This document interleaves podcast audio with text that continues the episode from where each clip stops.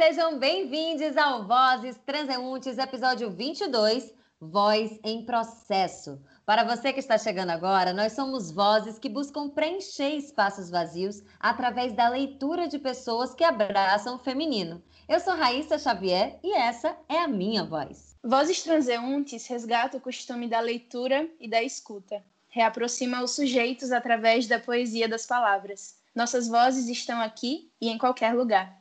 Eu sou Giovana Luneta e essa é a minha voz. E para participar é muito simples. Envie os seus textos e uma mini bio para vozestranseuntes.gmail.com. E vamos abordar você toda semana, onde estiver, por esse podcast, para embarcar na potência feminina com a gente. Eu sou Lucélia Pontes e essa é a minha voz.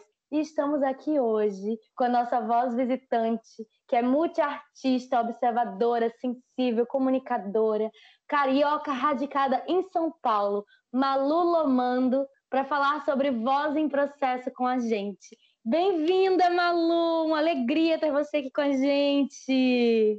Bem-vinda, Malu! Bem-vindas! Eu sou a Malu Lomando e essa é a minha voz. Você é tão bonitinha. Ah, também! Muito obrigada pelo convite. Estou muito feliz de estar aqui com vocês, com tantas mulheres maravilhosas, para a gente poder ter esse espaço de respiro no meio desse oceano aí que todo mundo está perdido de pandemia, de contexto político, enfim. Acho que esses respiros de arte são o que vai mantendo a gente na fé de caminhar, né? De construir outras coisas importantes. Fala um pouquinho é, sobre você, sobre a sua escrita, seus processos artísticos e pessoais também, se você quiser. Então, minha relação com a escrita, ela é bem, bem antiga, assim, né? Eu sempre tive essa... Eu fui a primeira aluna da minha escola a, a ler, aprender a ler e a escrever. E eu ensinava meus amiguinhos, ajudava as professoras, tinha essa parada. Sempre fazia as redações e era sempre fui muito elogiada, sempre tive uma, uma resposta muito legal, assim, das coisas que eu escrevia, e, e os meus cadernos também me acompanham desde que eu me dou por gente, assim. E a minha relação com a escrita é uma coisa muito de conseguir materializar através das palavras coisas que eu estou vivendo dentro de mim, né? Que é uma coisa que a gente até estava conversando, né, meninas, antes, que existe um transbordamento, né? que a gente vive, uma intensidade de sentimentos, principalmente nas pessoas que se identificam como artistas, eu percebo isso. A gente, a gente vive um, um volume muito grande, né, de coisas, né, de sensações. E a escrita, para mim, está nesse lugar de me ajudar a entender e organizar o que está acontecendo comigo e, consequentemente, movimentar os meus processos internos. Então, eu não, eu não consigo ver a minha vida separada da escrita, é como eu consigo me entender. E, e, dentro desses últimos anos da minha vida, isso se desdobrou em composições musicais, né? Eu terminei um relacionamento com meu primeiro amor e foi um processo muito intenso para mim. Foi um, um, um, dos grandes abismos assim que eu me dei conta na minha vida, sabe? E a partir desse movimento eu comecei a compor e aí as palavras ganharam a sonoridade também, deram uma mãozinha para a música, para as notas. E, e, hoje em dia eu tenho um trabalho autoral musical, lancei meu disco esse ano, lancei uma música em junho agora também, que foi a Dona Sombra, que inclusive vocês leram no último podcast, né? Achei isso um máximo. Sim, que é também da Gilmelita, né? É, ratificando. Que é, também, é, que é também da Gilmelita, uma grande parceira minha da música, uma escritora fabulosa, inclusive eu trouxe coisas dela pra gente ler aqui hoje. Oba! E vamos fazer uma propaganda do seu álbum, né? Alfa Leones está nas plataformas digitais de áudio. É maravilhoso, gente. Uma coisa sublime. Encantadora a sua voz, inclusive, Malu. Ah, eu vou até querer que você cante um trechinho pra gente, quando você sentir que deve. Tá bom, pode deixar, porque eu preparei várias coisas para vocês, mas é no momento a gente entende o que serve melhor, sabe? Eu acho que a gente tem sempre estar tá aberto para o inesperado, isso que é o espontâneo, né? De tá, do que está realmente acontecendo agora. Mas então, é, o, o Alfa Leones, ele, ele foi justamente fruto desse processo que eu estava narrando, né? É, o processo de, de eu me reconectar com quem eu sou depois de passar por essa dor. E, e ele chama Alfa Leones porque é o nome da estrela mais brilhante da constelação do signo de Leão. E eu sou leonina, é justamente no desenho celeste do leão, é a estrela do coração dele, né? E as estrelas são o que? Esses corpos celestes que nascem do caos e descobrem sua luz. Então, esse processo de transformação, né, que a gente vive todos em nossas vidas por múltiplas razões diferentes, a gente sempre passa por momentos onde a vida põe um alfinete assim em cima da gente. Nossa, isso aqui eu era uma pessoa antes desse acontecimento, virei outra depois disso, né? Mas todos esses processos eles englobam os mesmos sentimentos. Então o Alfa Leones ele vem para narrar esses processos de luto e transformação e, e morte e renascimento e sintetizados nessa vulnerabilidade, nesse lidar com as emoções, nesses processos de redescobrir sua conexão com você. Então é um álbum muito, assim, foi depreendido um trabalho enorme, né, meu com a minha parceira, que é a minha diretora artística, que é a Renata Reis, de simbolizar tudo isso, né, da melhor forma possível numa narrativa com diferentes ritmos musicais e, enfim, é um trabalho do qual a gente tem muito orgulho. A gente lançou na primeira semana depois que a pandemia estourou aqui no Brasil. Foi um fruto de um trabalho de um ano e meio, mas aconteceu a pandemia e aí a gente não conseguiu fazer shows ainda nem nada. Mas ele está aí, inclusive, num momento propício, né? Porque a pandemia também fez a gente lidar com essa, esse antes e depois, né? Com esse processo que a gente ainda não saiu do outro lado, né? Amei. Ai, que lindo você falar de, da coisa celestial eu fiquei eh, particularmente emocionada porque o meu nome significa luz celeste. Ai, que lindo, Lu! Sério, amiga, que lindo. Sério. Gente, maravilhoso. E hoje, na nossa conversa, antes da gente começar essa gravação, apareceu a parede da sua casa com uma carta imensa. Para mim, a carta mais importante do Daralho, né? Que é o sol. Esse brilho, essa força criativa que a gente tem que manter sempre acesa. E aí eu entrei aqui muito curiosa, entrei no seu Instagram, arroba malulomando, sigam ela. E uma coisa me chamou muita atenção, porque você fala na sua bio que é vulnerabilidade, essência e poesia. E a escrita, né? Quando você compõe, quando você fala, olha, eu passei por um relacionamento, né? Eu, eu, eu tive esse fim de relacionamento que me inspirou a compor. Eu transformei em arte a minha dor. É você também mostrar a sua vulnerabilidade para as pessoas, né? Muito corajoso isso da sua parte. E eu queria que você falasse um pouco dessa palavra que tanto me toca. Vulnerabilidade é um conceito que eu acho que a internet também ajuda a gente a entender é, um pouco da importância desse conceito. A gente vive num mundo que convida a gente a várias performances, né? É, mas a vulnerabilidade é o lugar onde a gente se despe dessas máscaras, que é essas máscaras elas são como se fossem castelos, né? Mas castelos que a gente constrói só a, a parede de fora, assim, por dentro é oco? E a vulnerabilidade é esse espaço oco que todos nós temos, né? Esse, esse vazio e, e, essa dificuldade de lidar com coisas, porque nós somos humanos. A gente não, não tem facilidade de lidar com finitudes, a gente não tem facilidade de lidar com transformações, né? E foi expressando um pouco isso da minha dificuldade que saiu o disco, mas, mas acho que quando a gente se vulnerabiliza, é quando a gente mostra quem a gente realmente é na nossa face mais essencial. E aí volta o sol, né? O sol é o símbolo da nossa essência. Então, acho que eu me identifico tanto com esse símbolo para também sempre me lembrar da importância dessa verdade, né? Como é que a gente acessa cada vez mais essa verdade e menos essas máscaras e consegue se apoiar nessa verdade que ela é transitória também. Ela não é uma coisa fixa, ela não é uma coisa que vai ser estável, né? É, mas é justamente isso que conecta a gente enquanto ser humano. Então, quando uma coisa que foi impressionante, importantíssima para mim quando eu lancei o disco, foi perceber que os processos que eu estava vivendo, os sentimentos que eu estava acessando, eles acessavam o coração de várias pessoas que não passaram pela mesma coisa que eu passei, né? mas talvez passaram por outras coisas, que é aquele de novo ponto do alfinete, né? Mas passaram por coisas que marcaram a vida delas e elas sentiram a mesma coisa que eu. E quando a gente sente as mesmas coisas, né? A gente sente que a gente pertence e eu sinto que nós, seres humanos, a gente tem necessidade de pertencer. Isso é uma coisa que faz a gente sofrer muito menos, né? A gente se, a gente se encontrar, se reconhecer nos outros de múltiplas formas. Então, eu acredito que a vulnerabilidade a serviço dessa conexão, ela é muito poderosa, principalmente quando o veículo para essa conexão é a arte, né? Então, é um pouco aí que eu edifico o meu trabalho, assim.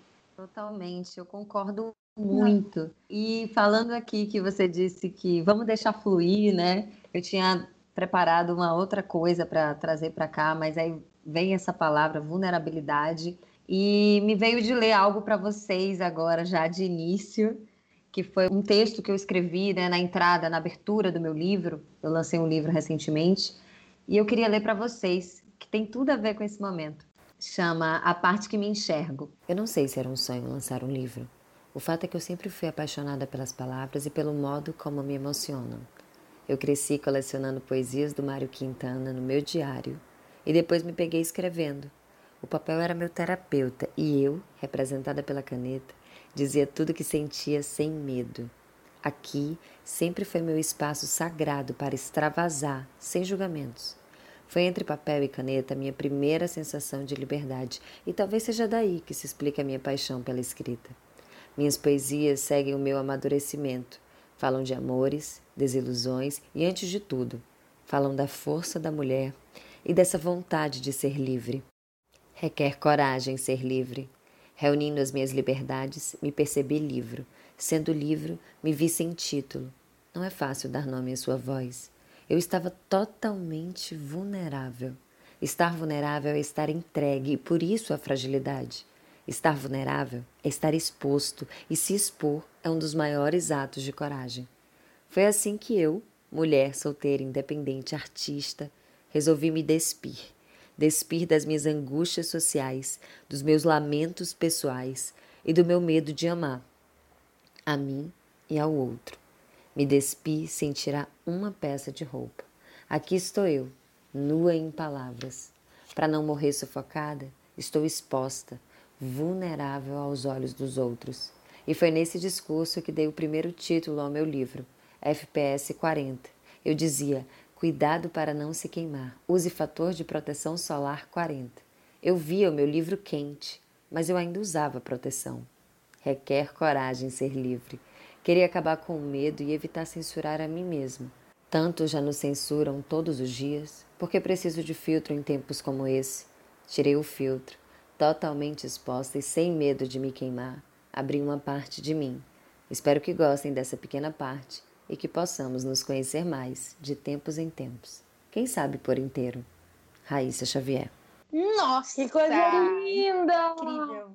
É, realmente essa relação terapêutica com a escrita, né? E, e de novo o poder dessa vulnerabilidade, né? Da gente se mostrar mais humano e humanas, né? E esse processo, né? Vem desse processo também de eu me reconhecer livre, de querer me expor mesmo, essa coragem de, de falar, porque no meu livro traz até um pouco é, sobre relacionamentos abusivos, né? E isso é uma exposição muito grande. E esse é um processo de você falar, não, agora já não me cabe mais, sabe? Isso eu não quero guardar para mim.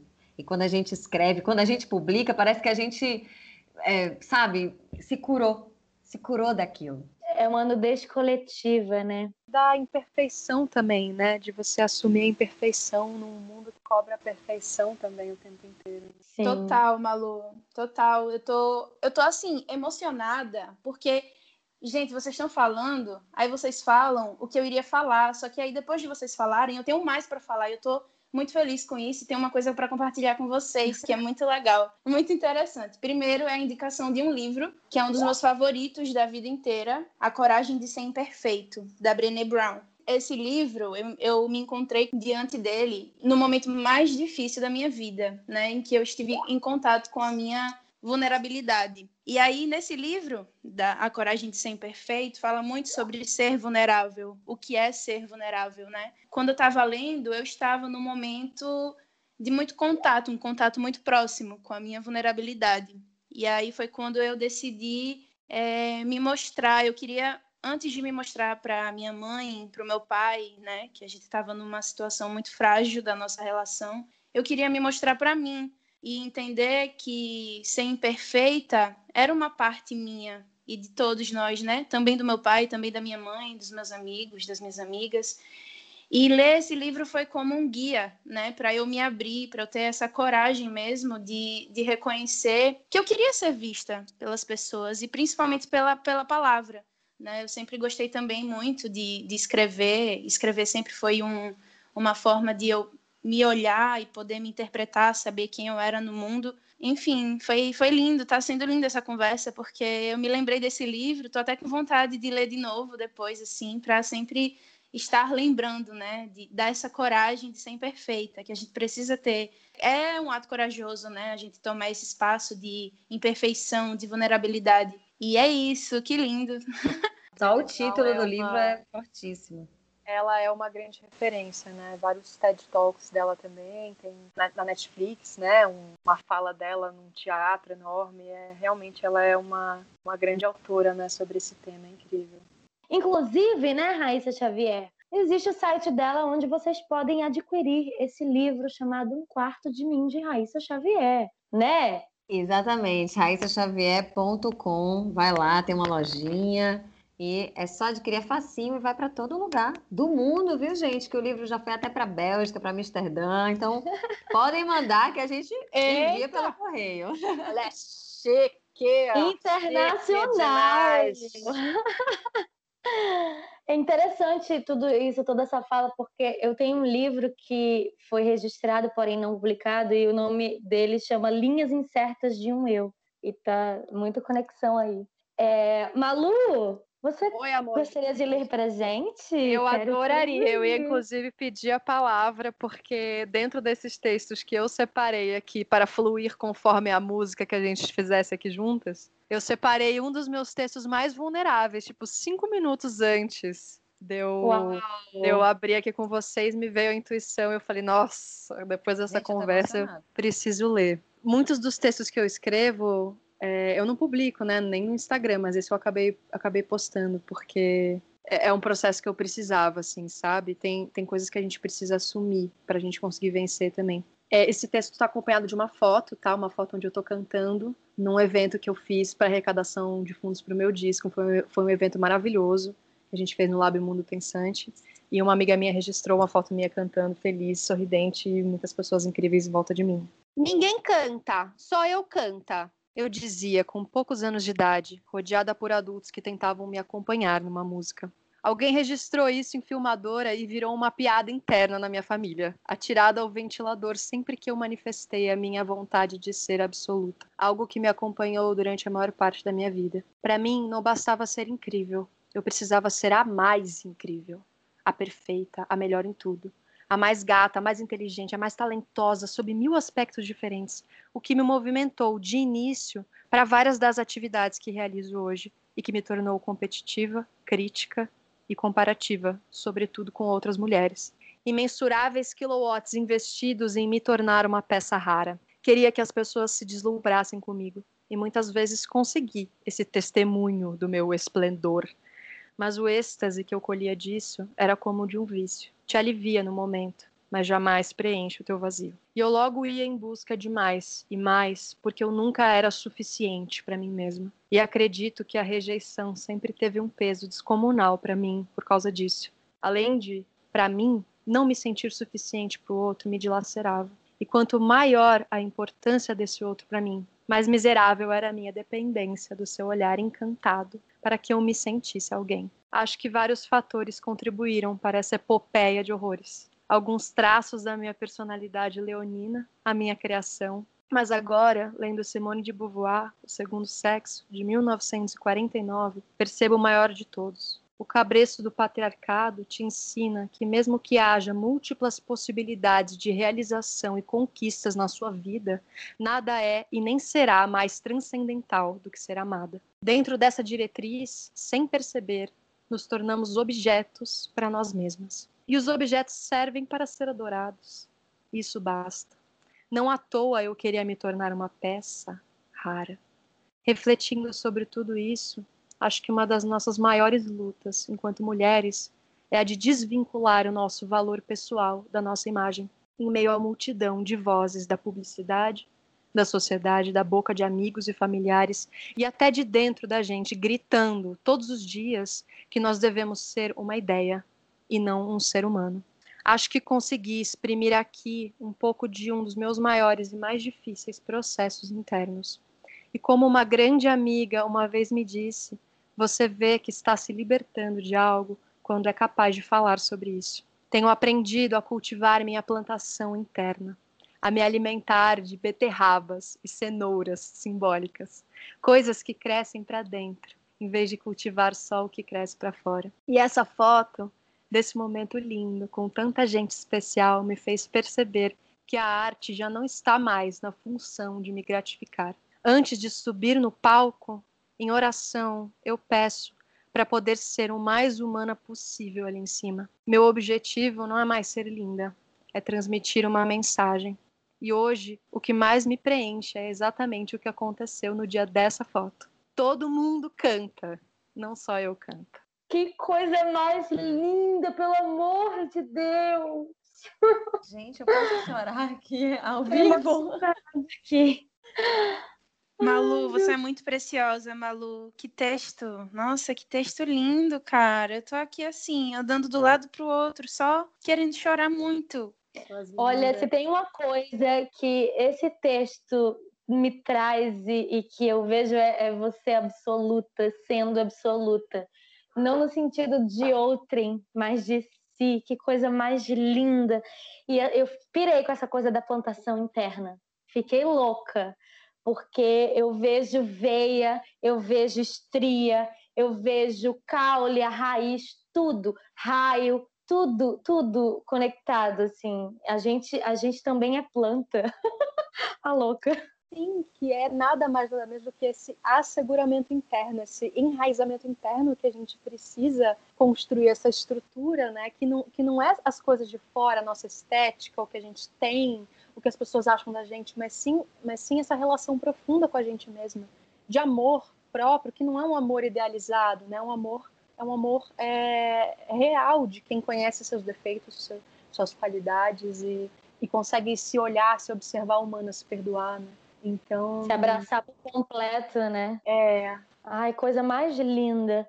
E essa coisa toda de plantação interna casa muito com o texto que eu trouxe hoje. Que é tá um vendo? Texto... Nada por acaso. É, que é um texto que eu conheci ele através do teatro, de uma amiga minha que realmente me conectou ao processo real de ser artista a partir de uma peça que eu vi que ela escreveu e depois de trabalhar com ela, enfim, é, o texto é de uma peça, chama Sete Platôs, e ela se chama Márcia Zanelato. Sobre as flores. Há algo de elementar sobre as flores. É preciso regá-las. Regá-las não é só dar-lhes água, é olhá-las, é cuidá-las, é deixar que elas sejam parte do nosso próprio corpo, é pensar sobre o estado delas. As secas, por exemplo, requerem persistência, uma persistência tranquila para que ela chegue até o fim e recomece inteiramente protegida e bem-querida. As viçosas também requerem paciência, só que outra. Porque elas, mesmo coloridas e plenas agora, vão esmoecer em algum momento, e os olhos amorosos que as olham, ainda graciosas, haverão de ser os mesmos quando elas retirarem seu brilho a fim de ir ao ponto mais escuro dos ciclos. As margaridas são flores simples que chegam com a infância, quando nossas pétalas são igualmente brancas e brandas, e são as margaridas que levam a nossa imagem primeira até lá na frente, quando nossas pétalas já cansadas não ganham em brilho, mas em sabedoria.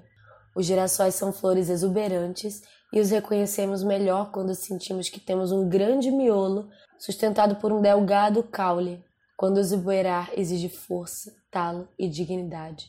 Os girassóis são flores amarelas em meio ao verde e ficam bem evidentes, inclusive quando elas baixam a cabeça, deixando que todas vejam seu sofrimento. Já as avencas são flores de sua própria planta, me lembram a mão enrugada da minha avó. Tem as flores brutas com suas pétalas duras e que quebram quando caem. Tem os copos de leite, que são flores que murcham sem cair. Não vou falar das rosas que todos nós sabemos bem. Pensamos por tudo isso que as flores são mulheres. As orquídeas, com seu sexo oposto, podem provar que sim. Mulheres são flores com uma diferença. Flores que, não se sabendo flores, precisam aprender a ser. Márcia Zanelato. Uou, que lindo incrível, isso! Incrível. E eu já digo aqui de cara que foi a primeira coisa que eu pensei assim que Lucélia leu a primeira frase desse texto.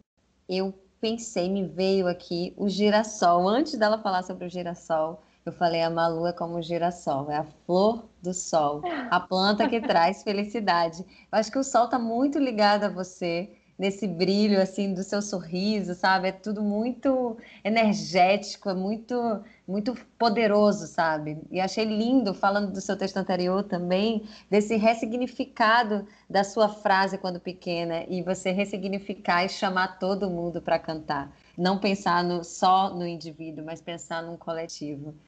Ai, gente, eu nem sei o que dizer tanto assim, estou muito feliz hoje. E, e, eu acho que é isso, né? A gente está nessa vida para evoluir, sair daqui diferente do que a gente chegou, né? Então, que talvez seja um movimento do ego e também um convite da nossa sociedade para a gente se estruturar nessa, nessas coisas externas, né? A partir do momento que a gente se, se coloca em, em, em serviço, né?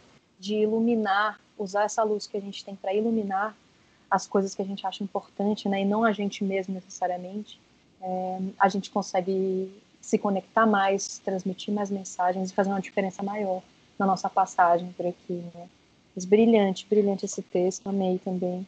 Eu trouxe ele porque eu vejo muito esse processo, né, da planta, ela, ela está sendo, ela não precisa ir além, não precisa do outro, ela precisa do que ela, das coisas dela, da terra, da, da fertilidade, do sol, do que já está ali, né, entender tudo isso. Total, Lu. E, a Malu falou dessa, dessa parte de sair diferente de como a gente chegou, algo assim nesse sentido.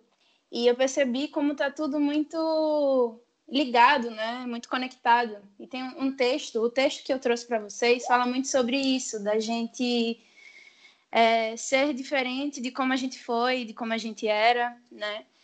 E eu queria saber se eu posso ler para vocês esse texto.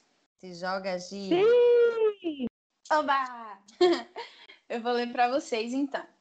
Para eu não esquecer de mim, vou deixar uma foto minha, onde eu possa ver.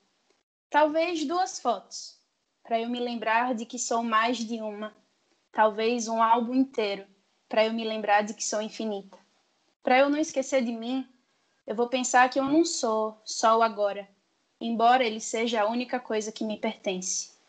Eu sou meus 19, meus 18, meus 15, meus 5, meu um ano. Eu sou cada segundo de cada dia de cada ano que já vivi.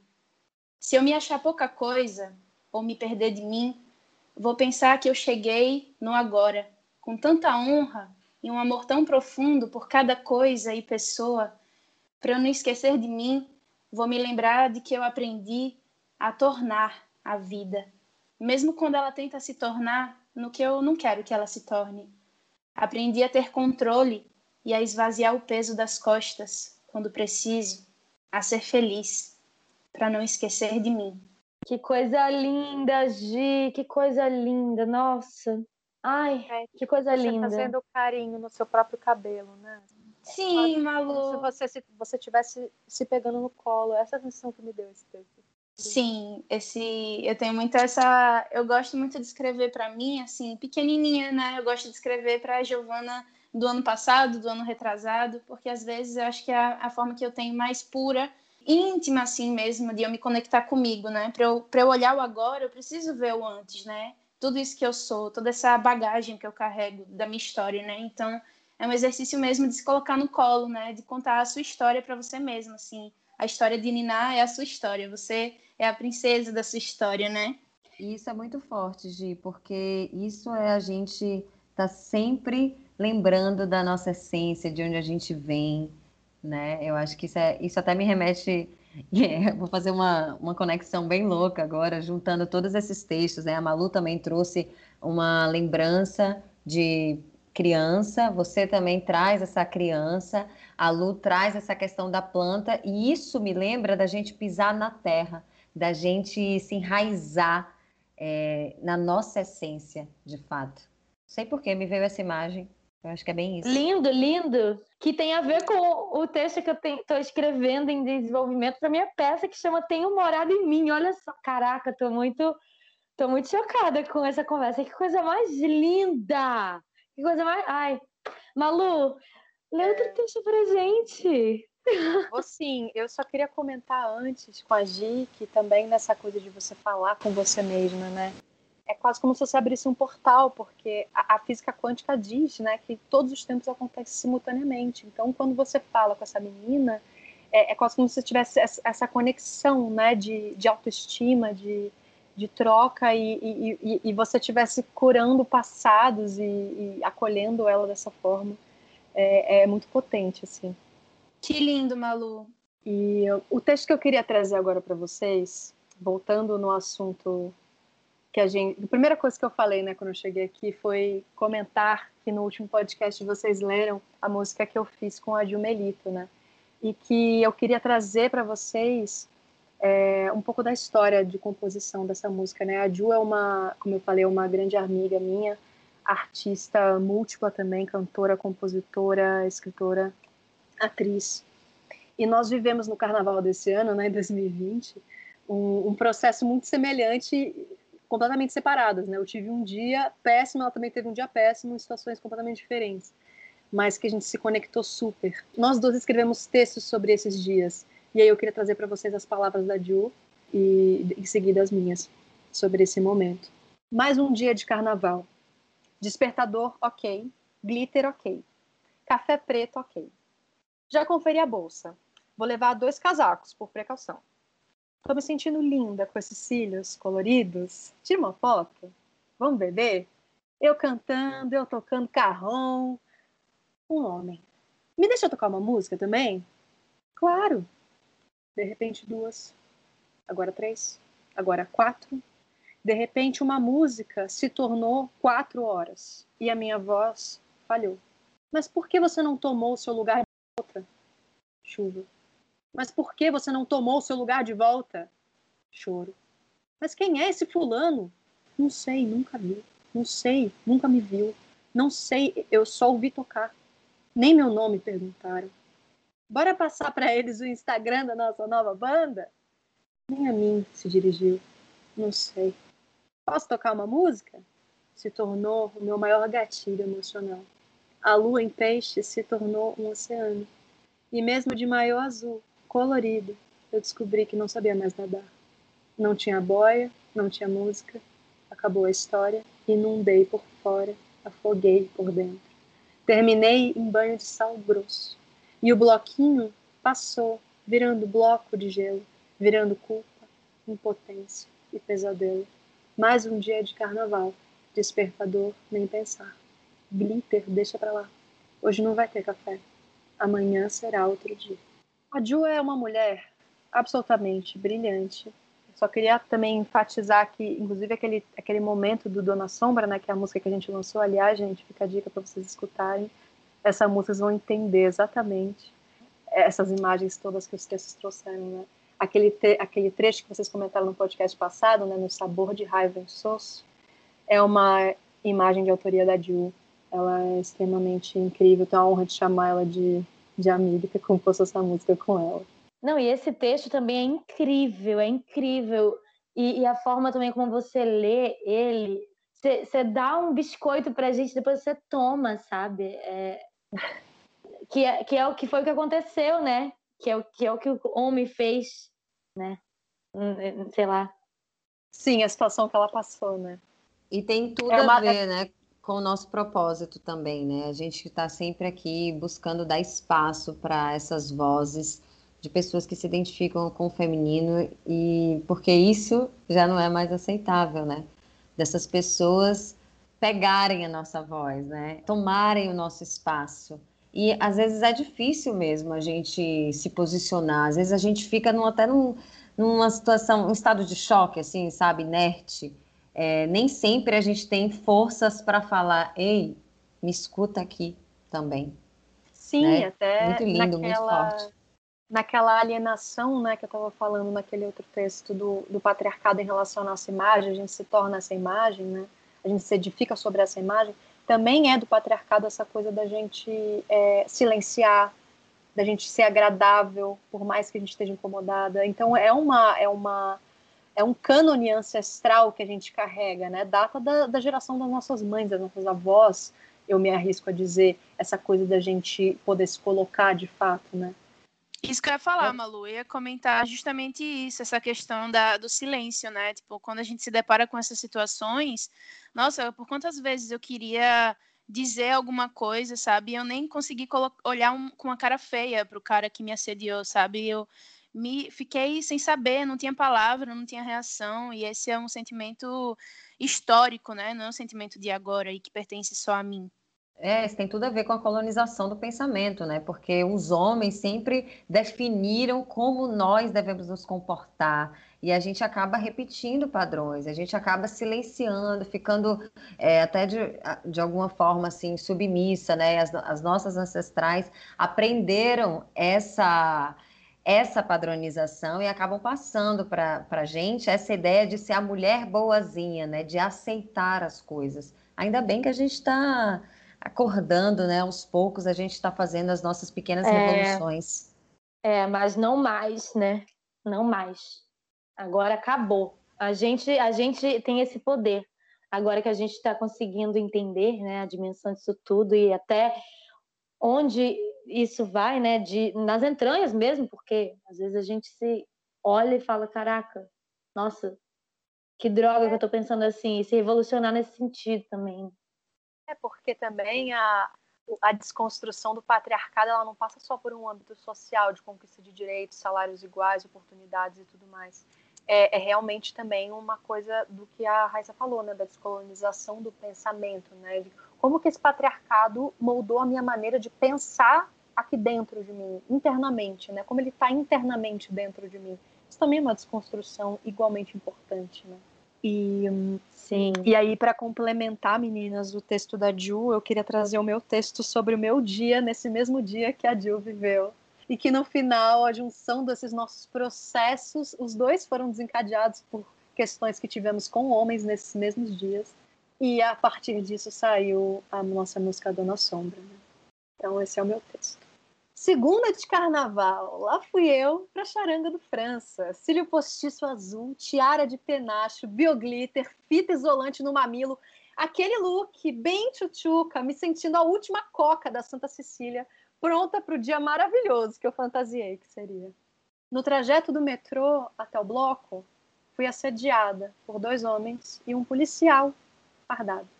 Me meti sozinha no meio da multidão, suada, e eu, seminua que estava, tentava achar o Henrique. O sinal mal pegava, a localização travava, a galera empurrava e sambava e se esfregava e me apalpava e eu desesperada, mal respirava, o Henrique nunca chegava.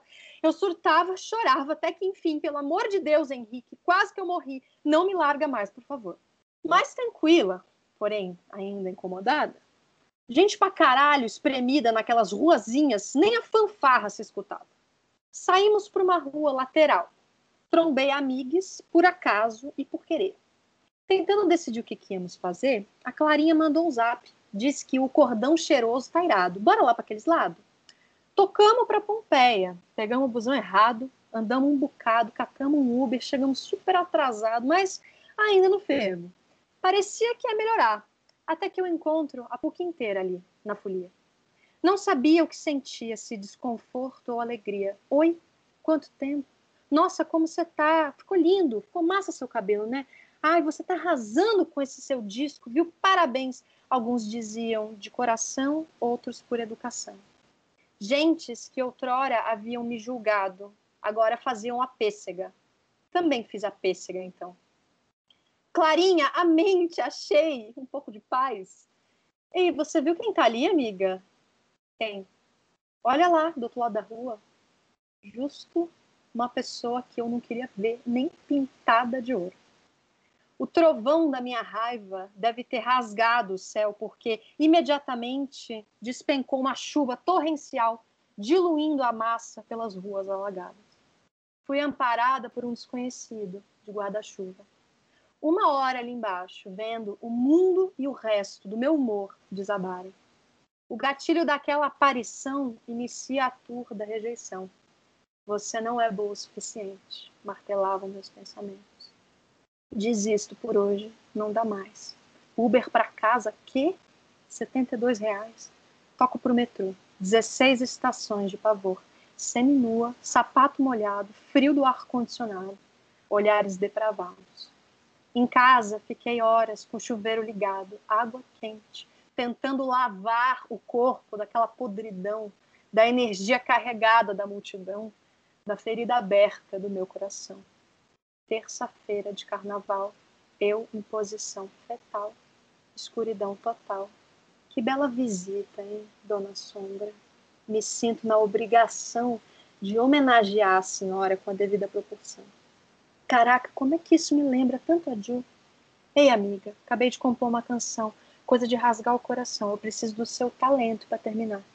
Caralho, amiga, também vivi um processão no carnaval. Como que a gente tá tão conectada? Claro que eu quero terminar a música com você. Vem aqui em casa amanhã. Fiz bolo de chocolate. Agora que eu percebi que, que esse texto também fala da rejeição. Realmente é um tema e, e acho que é um tema muito grande também para nós mulheres nessa desconstrução interna do patriarcado de sempre se enxergar e se validar a partir de um homem, né? Quase como se fosse o referencial que a gente tem de existência, né? Muito louco Sim. isso. Verdade, verdade. Ai, gente, é tanta coisa para falar e o episódio passou assim voando. Mas eu não sei se eu posso me atrever a isso. Você é ousada agora. e essa música que vocês comporam juntas, é, ela, sei lá, vingou? Tem como cantar só um pedacinho? Fiquei, fiquei curiosa.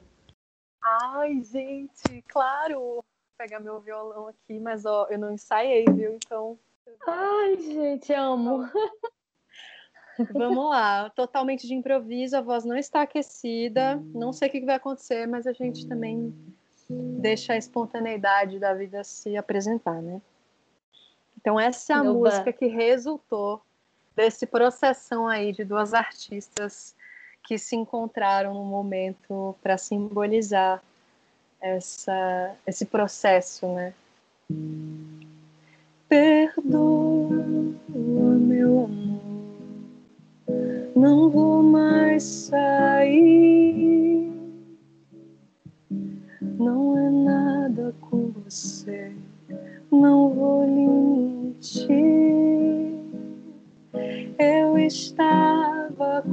quase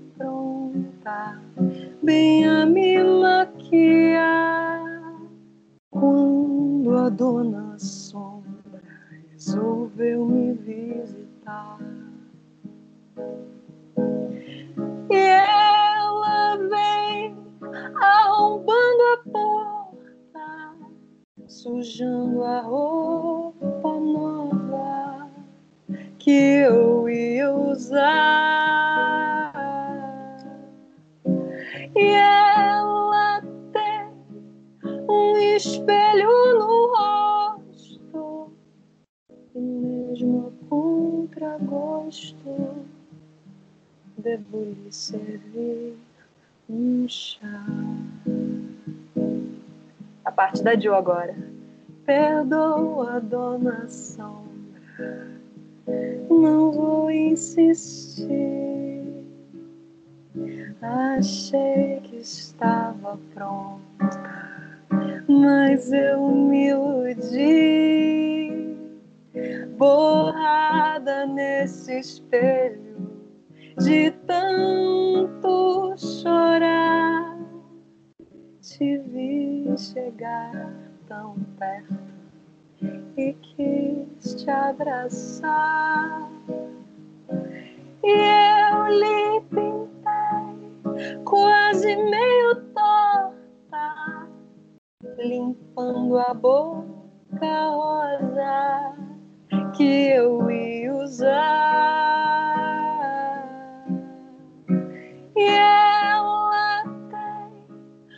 Gosto amargo, fosco, sabor de raiva insosso que eu evitei tomar.